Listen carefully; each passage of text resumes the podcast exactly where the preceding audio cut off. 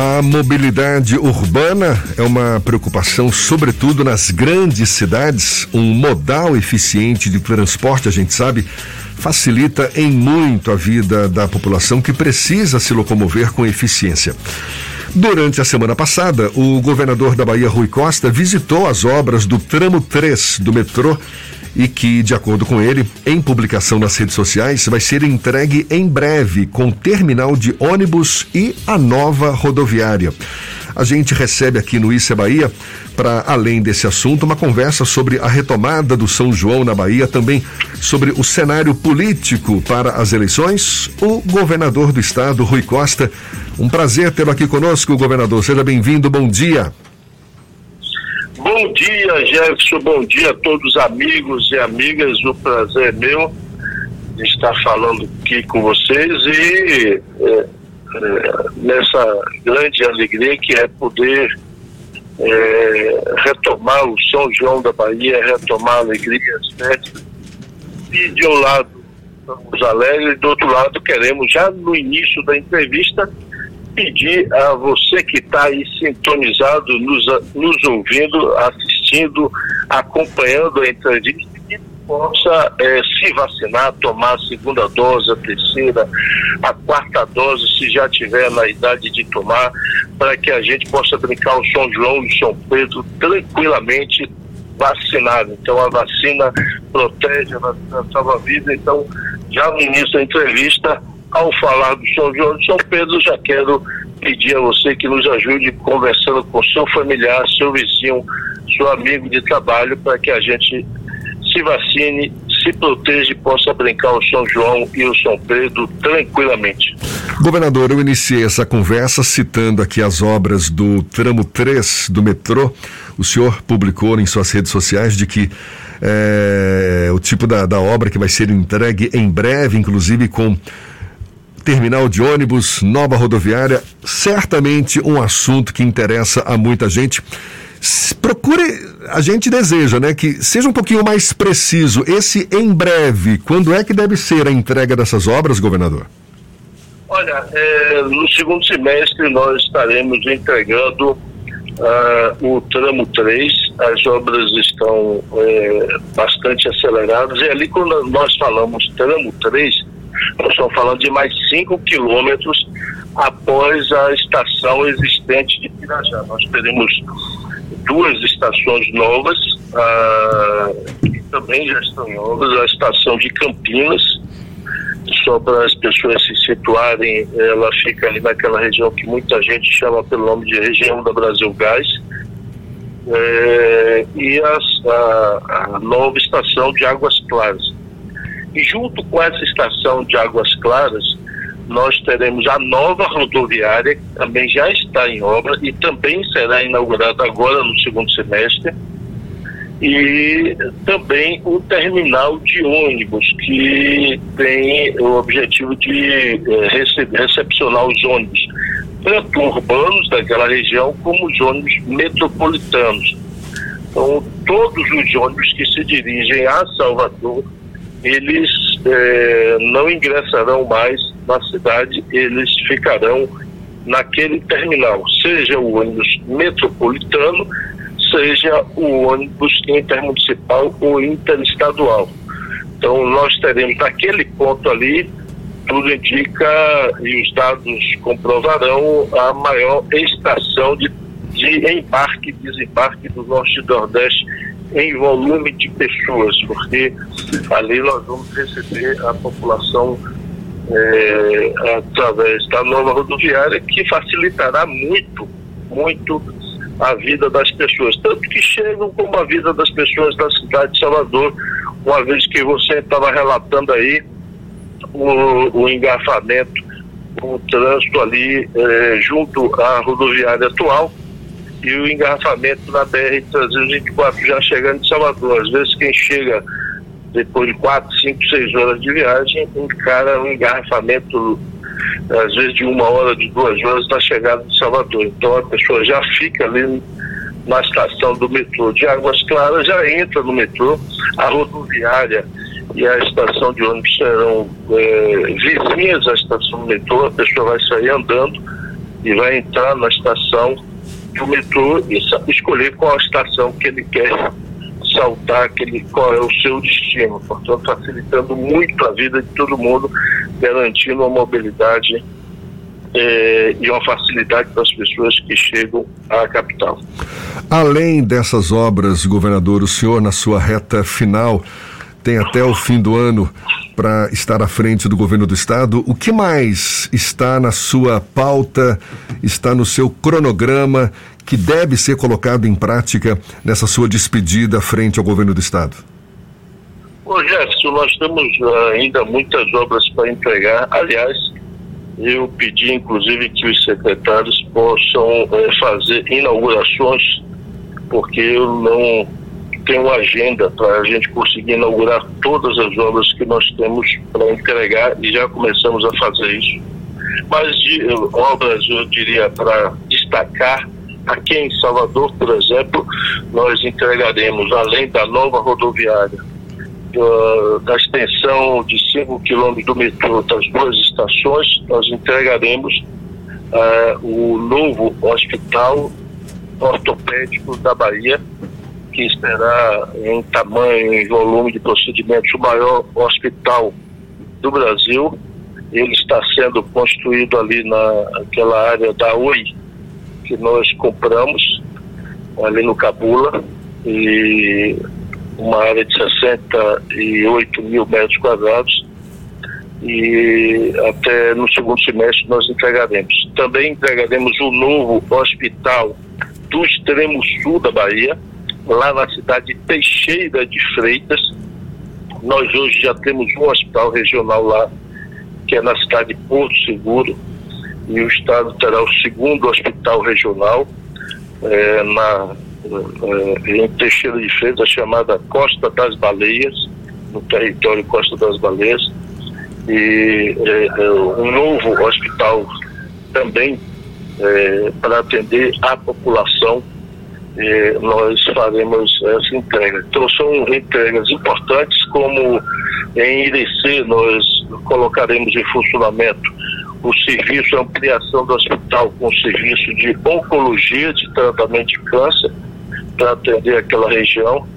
Temos a ampliação também do hospital de Juazeiro, que já está em andamento. Então temos muitas obras, Jefferson, para entregar é, ao longo desse ano escolas, várias escolas, nós estamos construindo mais de 200 escolas na Bahia.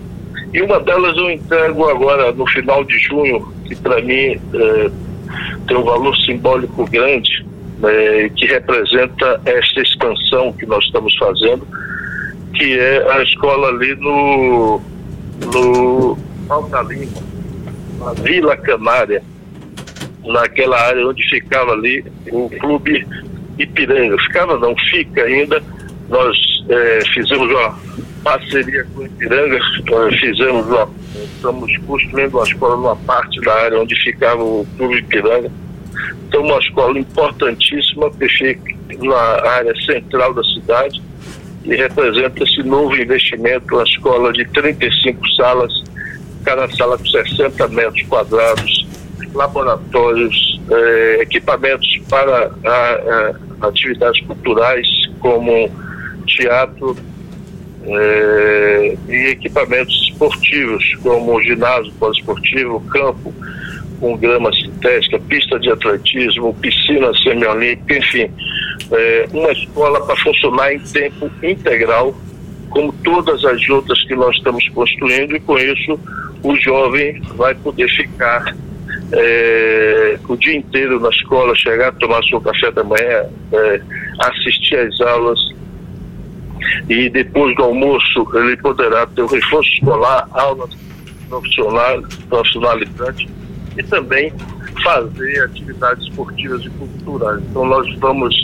entregar essa e, e espero quase 200 escolas até dezembro se tudo correr bem, essas escolas todas elas serão entregues, a grande maioria delas até dezembro, outras é, as conclusões em janeiro ou fevereiro, mas o que importa é que no próximo ano letivo nós teremos é, quase 600 escolas funcionando em tempo integral garantindo, portanto, esse processo de avanço na educação da Bahia, com, é, inclusive, eu diria, a proteção social desses jovens que passam a ser acolhidos na arte, na cultura, no esporte e no ensino profissional.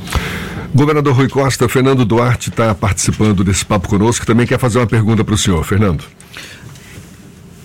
Governador, quando na semana retrasada o senhor participou de uma reunião com o presidente do Senado, Rodrigo Pacheco, sobre a questão do ICMS, havia uma tentativa por parte dos governadores em coibir a aprovação na íntegra do projeto que foi discutido na Câmara dos Deputados e que na semana posterior acabou sendo aprovada no Senado e já aprovada também novamente na Câmara depois das modificações que o Senado Federal acabou é, permitindo fazer no, no projeto os governadores chegaram a sinalizar a hipótese de uma judicialização dessa questão do ICMS dos combustíveis. Qual a situação atual da relação dos governadores com relação a esse projeto específico? Há algum tipo de tensionamento ou o projeto final não ficou tão ruim para os governos estaduais? Ô Fernando, é, deixa eu deixar claro a nossa posição, o projeto é ruim, porque ele é ineficaz, ineficiente, ele, ele parece a, a, o que foi feito durante a pandemia, ou seja, é, é igual a tratar é, Covid com cloroquina.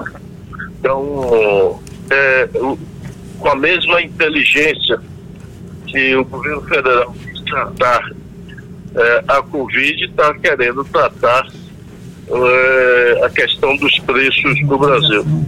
O governo federal que controla a Petrobras, é bom que se diga, o governo federal que indica a grande maioria dos conselheiros da Petrobras que aprovam ou não o aumento, esse mesmo governo é que fica fazendo jogo de cena para enrolar a população porque quem está nos ouvindo precisa saber como é que aprova o aumento da, que a Petrobras fez nesse último final de semana. Deu 14% de aumento no diesel. Quem aprovou esse aumento? Os conselheiros da Petrobras. Quem indicou os conselheiros da Petrobras? O presidente da República. Então, é, é jogo de cena para enganar os eleitores em ano eleitoral. E agora, hoje, o presidente do, do, da Câmara dos Deputados, líder do Centrão, é, vem falar de CPI. Quer dizer, esse país virou uma piada. O presidente quer fazer uma CPI, um Centrão, contra a Petrobras, a diretoria que eles indicaram, contra os conselheiros que eles indicaram e que ele pode trocar a qualquer momento. Ele pode trocar hoje, se ele quiser, os conselheiros da Petrobras, ele pode trocar toda a diretoria hoje, se ele quiser. Aí é, é muita demagogia e achando que o povo não tem capacidade de raciocínio. Então, os governadores são contra por, por conta, porque é uma medida ineficiente e não precisou mais do que um final de semana para mostrar essa ineficiência. É, que nós já tivemos nesse final de semana 14% de aumento, mais 5% da gasolina, 14% no diesel. Então o que vai acontecer é o que já começou a acontecer, na verdade, é que haverá uma transferência de renda ainda maior dos mais pobres para os mais ricos é o chamado Robin Hood ao contrário. É, você tira dinheiro da educação, da saúde, da segurança pública para dar para é, aqueles que são muito ricos, dono das importadoras de combustível, da rede de distribuição de combustíveis. É a lógica perversa é, praticada no Brasil. A Secretaria Estadual da Fazenda, junto com o senhor, estimou, estimaram uma perda de até 5 bilhões de reais para os cofres da Bahia com essa adoção da política defendida pelo governo federal na questão do ICMS. Essa cifra se mantém após o projeto final e aí eu vou emendar com a pergunta porque o governo federal defende que haja uma, uma, uma compensação, só que essa compensação só viria a partir de janeiro de 2023. Isso de alguma forma é, teria algum impacto nos cofres públicos da Bahia?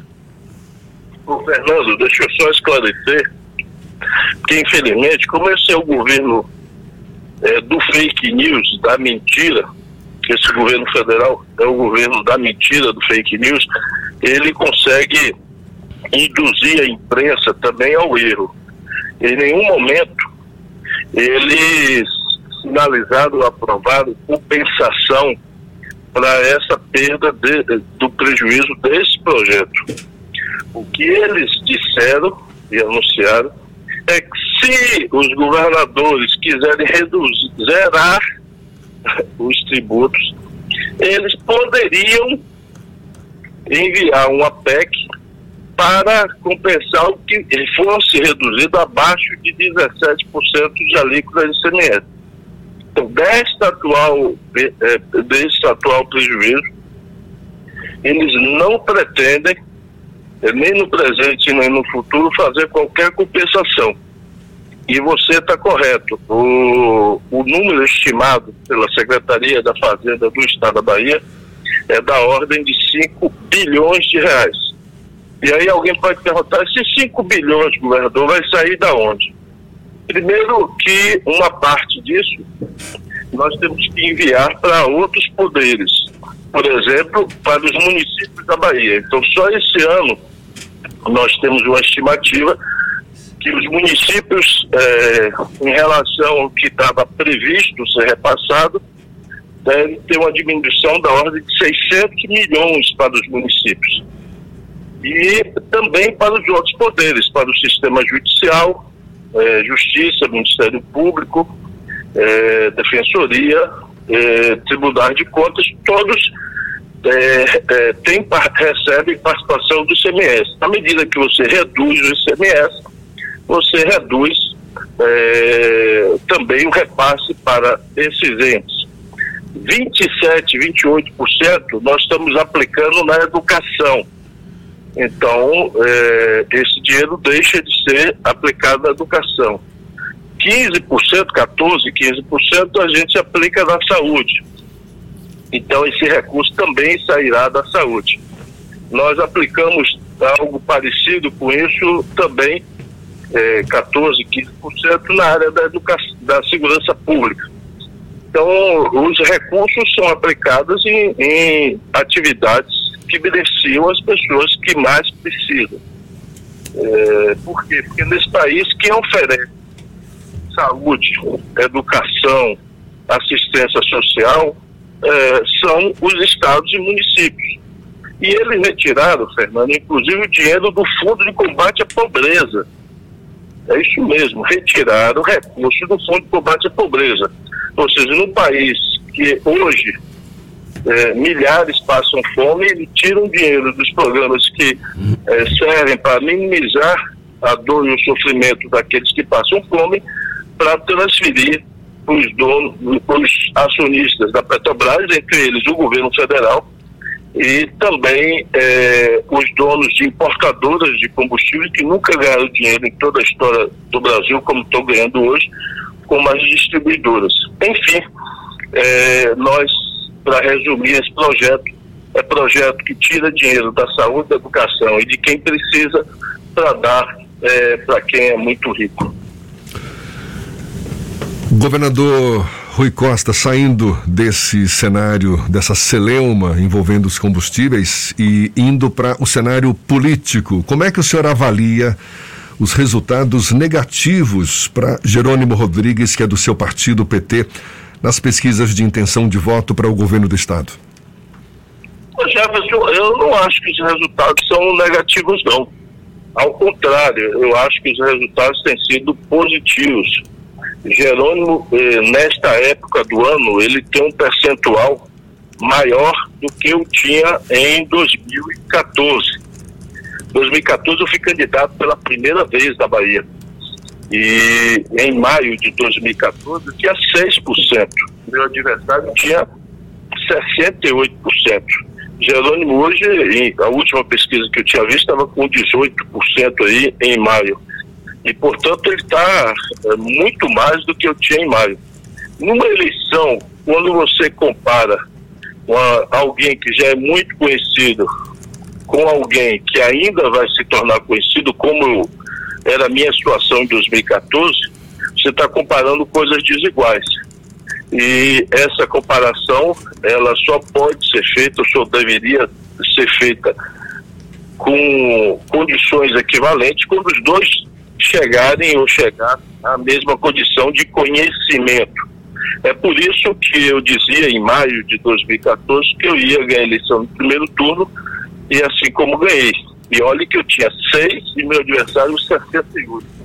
Então Jerônimo já tem muito mais do que eu tinha em 2014 e eu não tenho dúvida que ele continuará crescendo no ritmo grande e que ele ganhará a eleição. É, quando as pessoas passarem a conhecer Jerônimo, passarem a ter pleno conhecimento de que ele é o candidato do Lula, que ele é o nosso candidato, ele é, continuará crescendo e ganhará a eleição. Eu acho que esse ano nós teremos uma eleição bastante polarizada entre dois projetos muito distintos é, do Brasil. Um projeto que tem, é, de um lado, o presidente da, atual da República, o Centrão, e o Fernando acabou de citar o Lira, que é a expressão maior do Centrão no Brasil, é, e todos os seus aliados nos estados, como na Bahia, os partidos que ajudam o Bolsonaro, que ajudaram o Bolsonaro, por exemplo, a vender a refinaria. Se a Bahia tem uma das gasolinas mais caras, é porque o, o Bolsonaro e os aliados dele na Bahia, que ocupam os cargos federais na Bahia, e que votaram e votam em tudo que Bolsonaro quis e quer fazer no país, é, eles estarão de um lado. E do outro lado estará, eu diria, a esperança do povo brasileiro é, que se materializa aí na, nas intenções de voto do ex-presidente da República, Luiz Inácio Lula da Silva. E eu acho que vai ficando cada vez mais claro para a população de que, além de colocar o Lula na presidência, é preciso mudar é, este Congresso Nacional, que para mim é um dos piores da história da República, junto com o presidente, e que a gente precisa, é, eu diria, dar condições ao próximo presidente da República de governar o país.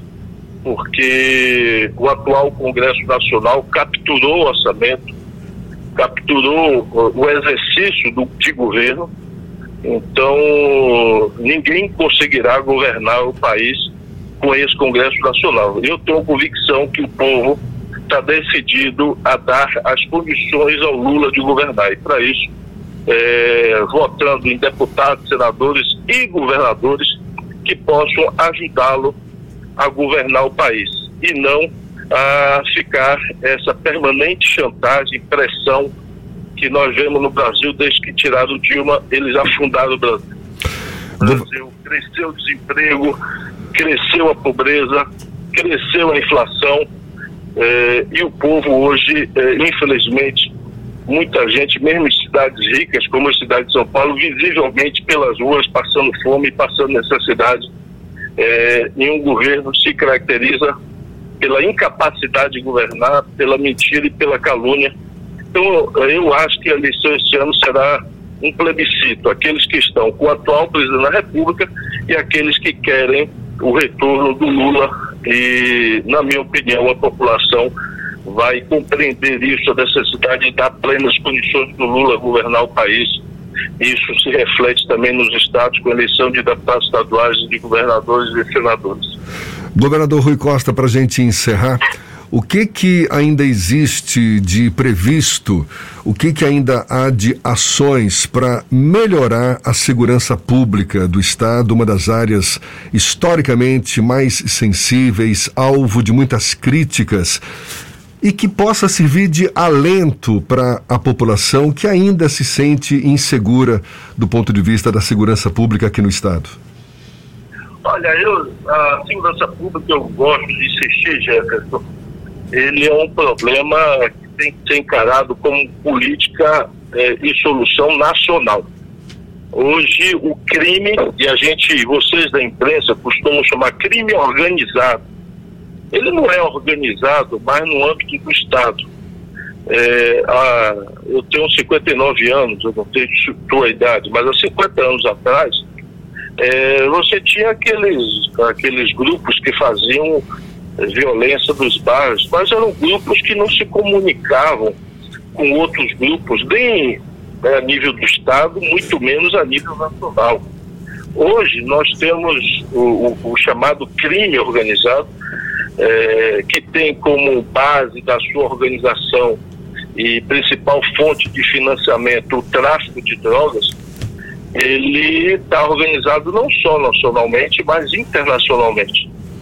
Infelizmente, o Brasil e a América se transformaram é, em um dos lugares do mundo de maior consumo e maior comércio, tráfico e comércio de drogas que isso traz consigo uma violência é, que envolve, é, infelizmente, muitos jovens é, e que leva à morte, à dependência de muitos jovens. Eu costumo dizer que é o gafanhoto da juventude, é o gafanhoto que destrói a vida, a esperança, os sonhos da nossa juventude, são as drogas.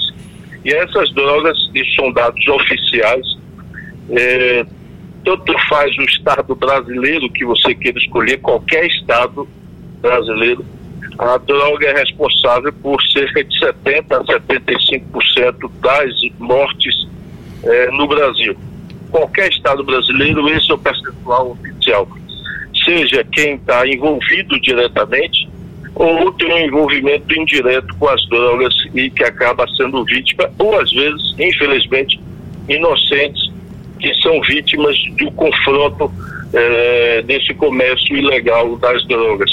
O que, que nós fizemos, Jefferson, ao longo desse período? Primeiro, reforçando o contingente policial.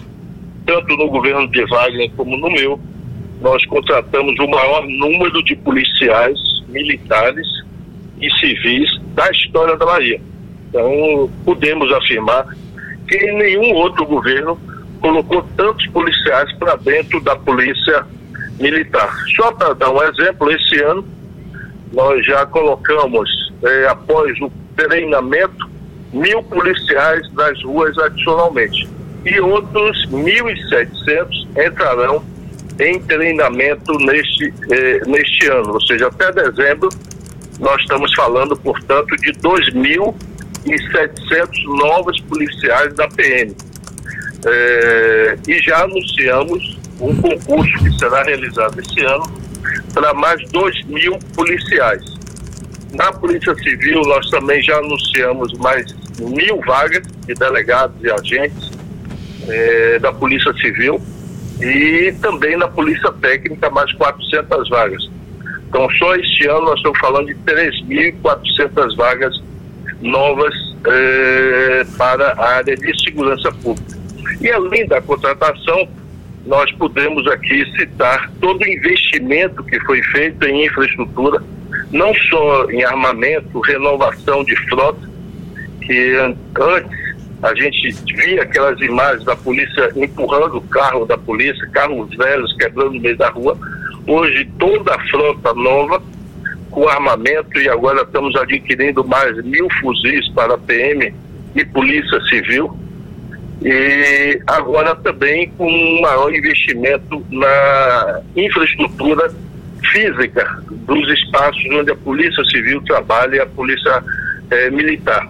Nós estamos em execução cerca de 200 novas delegacias e unidades da PM eh, espalhadas pela Bahia. Já inauguramos as primeiras e nós seguiremos até dezembro inaugurando todas elas novas delegacias e novas unidades da PM para melhorar a autoestima dos nossos profissionais e melhorar as condições de recepcionar a população que precisa ir numa delegacia ou precisa ir numa unidade da PM.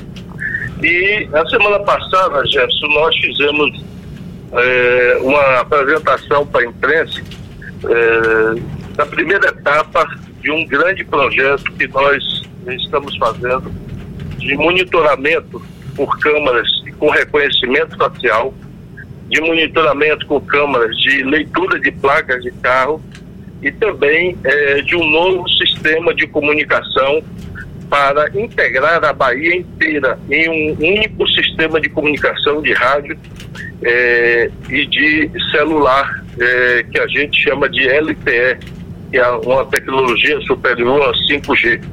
Então, e esse final de semana eu recebi vários relatórios da Polícia Militar e da Polícia Civil da eficácia, da eficiência do resultado positivo já do uso dessa tecnologia, com diversas prisões sendo efetuadas a partir das câmaras que foram instaladas eh, e dos carros que foram identificados a partir dessas câmaras, prisões da cidade de Itaberaba, prisões na cidade de Porto Seguro, em Salvador, em diversas cidades da Bahia, eh, essas câmaras, portanto, começam a apresentar os resultados concretos e elas serão ampliadas. Eu quero, Jefferson, contar com a audiência aí de vocês para convidar eh, o, as associações empresariais, comerciais, eh, as associações de moradores, dos condomínios, a se integrarem nesse modelo. Então nós temos, eu tive visitando, inclusive em Conquista,